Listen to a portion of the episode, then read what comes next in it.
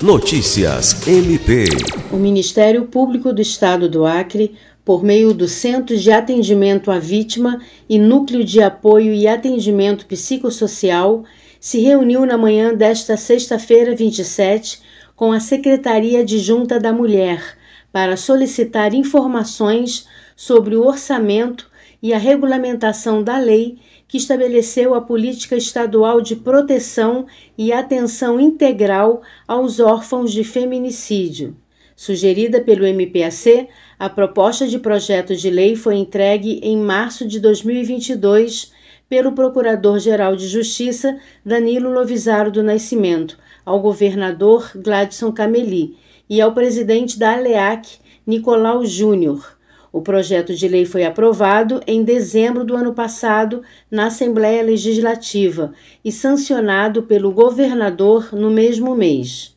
A lei, que ainda carece de regulamentação, objetiva amparar crianças e adolescentes, filhos e filhas de vítimas de feminicídio até 18 anos, garantindo minimamente o desenvolvimento social com auxílio financeiro, atendimento psicossocial e psicoterapêutico.